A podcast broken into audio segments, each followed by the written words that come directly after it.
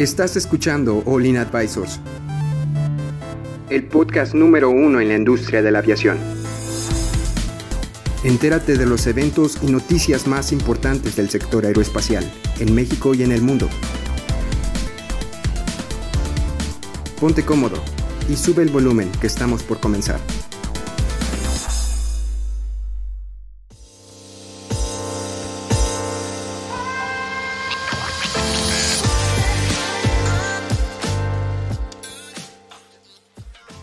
Hola amigos, ¿qué tal? Bienvenidos a un podcast nuevo de All In Aviation Advisors. Estoy eh, muy feliz de estar con ustedes de regreso. Eh, espero que estén teniendo una linda cuarentena y si no es así, este, bueno, que les alegremos un poco el día, ¿no? Eh, nuestro motivo ahora va a ser hacer podcasts más concretos, más cortos, de 15 minutos, para poder hablar de las notas frescas del día, de lo que sale ayer, lo que salió hoy en el mundo de la aviación. Y bueno, el día de hoy me encuentro con Cristian. ¿Cómo estás, Cristian? Bien, extasiado de, cuarentena. No sé cómo le vamos a hacer, no sé qué más vamos a decir, pero vamos a tener un podcast, así que contento.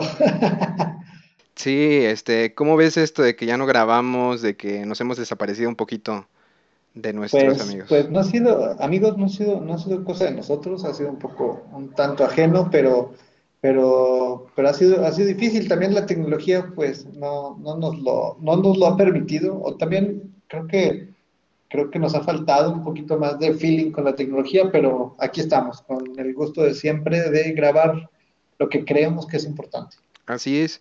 Además, esto lo estamos haciendo porque vemos que, que todavía nos escuchan mucho en Spotify, en, en iTunes. Este, nuestros números han crecido bastante y dijimos, oye, pues están escuchando ya contenido viejo, ¿no? Viejo. De por sí nuestras noticias son rancias y bueno, mejor vamos a hablar de lo que sucedió hoy, de lo que vimos hoy, este, todos los días van a ser así, notas chiquitas, vas a poder escuchar y estar informado todos los días. Y bueno, el día de hoy eh, vamos a hablar de, eh, hay una nota eh, que está en flyingmag.com eh, que habla acerca de algunas diferencias que, que, tiene la FAA con la NTCB, diferencias de opinión, ¿no? Normalmente, pues, estas dos eh, autoridades, pues, están de acuerdo en la mayoría de las cosas, pero hay algunas otras que, que, difieren, ¿no? Y pues vamos a hablar de esto el día de hoy. Esta es una nota que salió el 5 de mayo, pues eh, el día de ayer, así que te la, te la traemos fresquita. Y eh, pues no sé, Cristian, eh, si, si quieres introducir en introducirnos en el tema.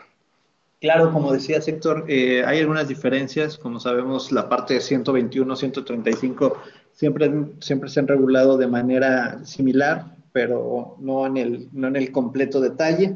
Para los que no estén familiarizados con la parte 121 y la parte 135 y la parte 91, 121 son las aerolíneas eh, parte 135 son, eh, son, vamos a ponerle, son operadores que no, no, no, no, no, están en un itinerario como tal.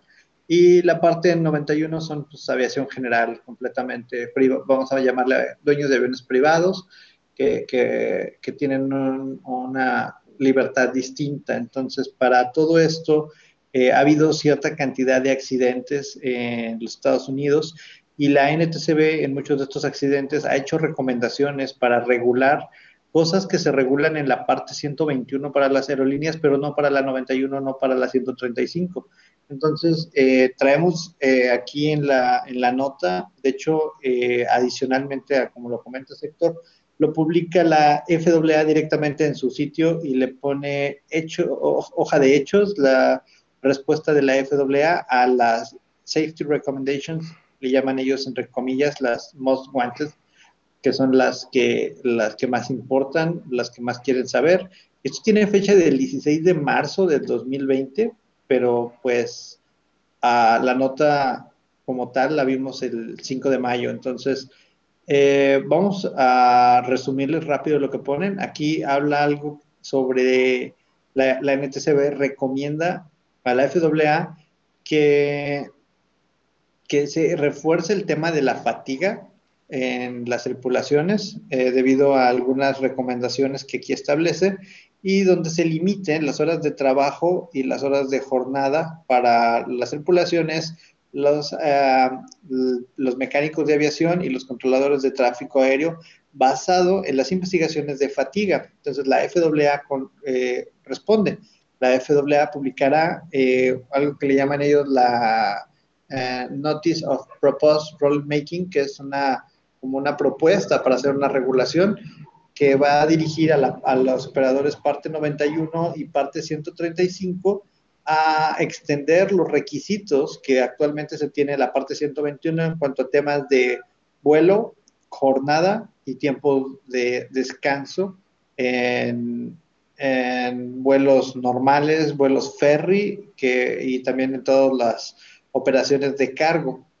Esta recomendación requiere que cualquier personal que efectúe inspecciones de mantenimiento bajo la parte 121, 135, 145 y su parte 91K reciba un entrenamiento inicial en temas de factores humanos. Esta parte también la FAA la toma y dice, ¿sabes qué? Pues los técnicos necesitan curso de factores humanos y la FAA va, a actualizar eh, el documento que le llaman ellos FAA Order 8900.1 con la circular 120-72 eh, que habla sobre eh, factores humanos y entrenamiento para personal de mantenimiento, donde están direccionando esta recomendación. Otro tema es finalizar las diferencias que hay en términos de abuso de drogas y alcohol la recomendación requiere que todos, todos, todos, todos, todos los que son, eh, tienen una licencia, sean diagnosticados clínicamente sobre la dependencia de sustancias que son, eh, que son certificadas médicamente por la FAA y subsecuentemente diagnosticadas y que deben de seguir la guía bajo la cual se tienen como estos issues especiales para los certificados médicos. Em, entonces la FAA responde al respecto que eh, dice el Código Federal de Regulaciones, eh, esta recomendación permite a la Oficina de Medicina Aeroespacial que requiera un monitoreo a las personas que tienen licencia y que tienen alguna dependencia a sustancias, de demandar la, sí, pues sí, demandar el, el, cese de la licencia o solicitar el cese de la licencia.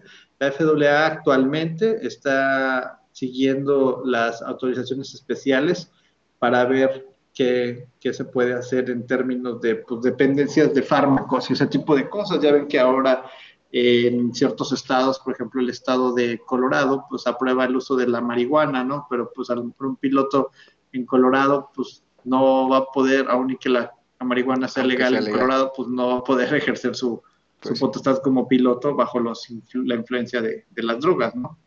Claro. Este, oye, y para los amigos que nos escuchan, yo lo que he notado bastante eh, en cuanto a la NTCB y la FAA es que normalmente el que hace primero las recomendaciones es la NTCB y ya la FAA es como un poquito más reactiva, ¿no? Como que ya responde a la, a la recomendación.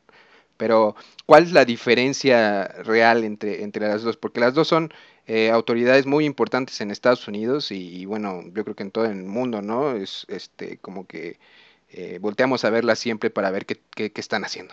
Pero, ¿cuál es la diferencia? La, la, diferencia, Héctor, te recae específicamente en que la FAA regula únicamente el aspecto de aviación.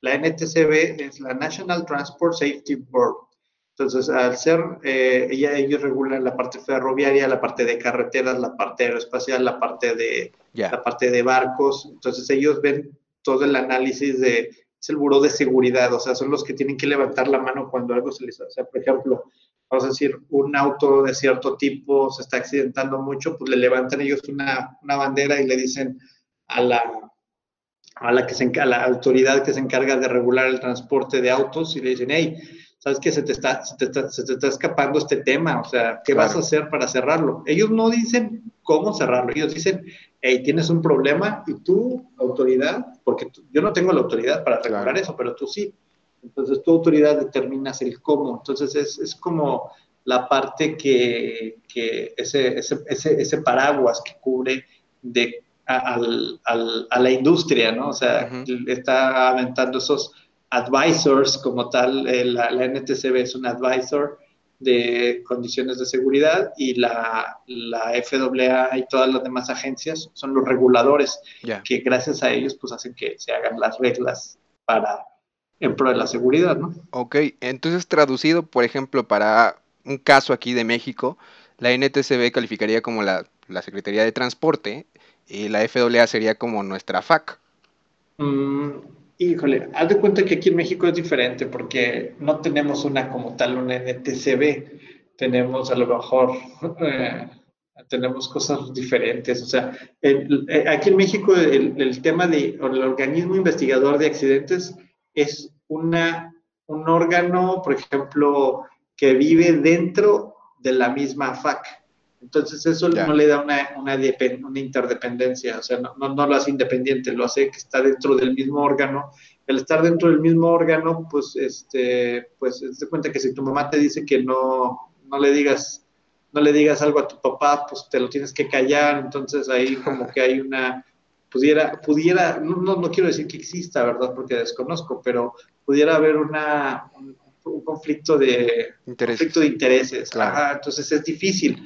Para que, para que funcione como en Estados Unidos tendría que haber una dependencia, tendría que ser la dependencia A y la dependencia B, y la dependencia A le hace recomendaciones a la dependencia B. Entonces es, es diferente el, el, el, motor, que es como en Canadá.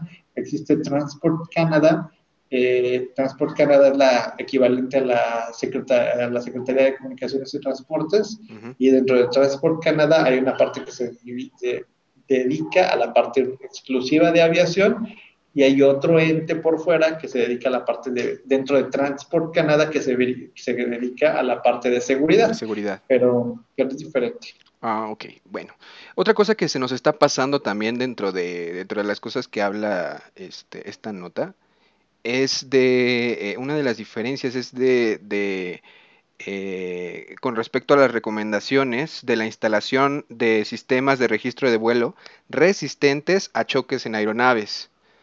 No sé si lo, lo viste, que está en la parte de hasta arriba. Sí, donde, donde está recomendando la NTCB de que todos los aviones deben de tener no solamente eh, grabadoras de datos, grabadoras de voz, sino también eh, estas cámaras que está requiriendo la OASI a través del anexo 6, que, que, se instalen a bordo de las aeronaves, o sea, como para ayudar a, a, la, a la, investigación de accidentes, ¿no? Claro. Entonces la, la FAA contesta de que, pues sí, es una buena práctica, sin embargo, pues también hay que, hay que pensar en el impacto económico que eso representa y que realmente cuántas aeronaves hoy en día requieren esto. Entonces la, FAA eh, argumenta que pudieran darse eh, salvedades a través de sistemas de monitoreo de vuelos que son los FDMs o los FOCUAs. Entonces dice, pues a lo mejor FOCUA cubre esa parte y no necesariamente una grabadora de datos de una, una FDR, una CBR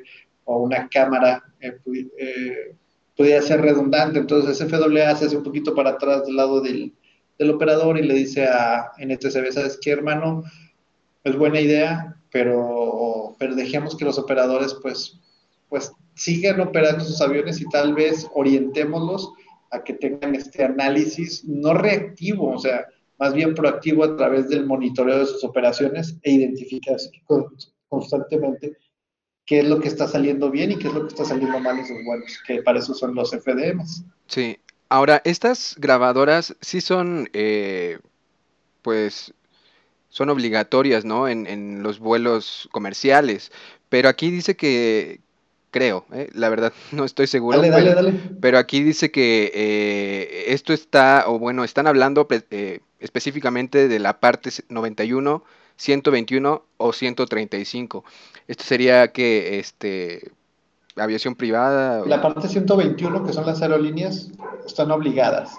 La parte 91 no y la parte 135 tampoco. Entonces ahí lo que está buscando en ETCB es que la 91 y la 135 también tengan estos equipos a bordo. Entonces la FAA dice, pues sabes qué, pues a lo mejor con FOCUA en la 91 y en la 135, pues con eso eliminamos ese tema. Claro. Pero pues ahí todavía no llegan a, un acuerdo.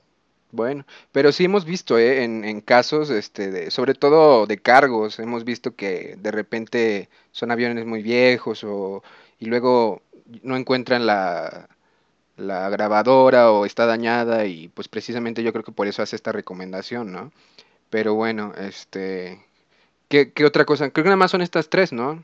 Estas sí, tres sí, de las más relevantes que viene ahí, por ejemplo, tenemos una de helicópteros también en el documento que viene acá en, la página de FAA, que la recomendación es asegurar que el equipo, las listas de equipo mínimo de los helicópteros eh, eh, utilizados en servicios médicos de emergencia requieren que el altímetro, el radioaltímetro esté operativo durante los vuelos.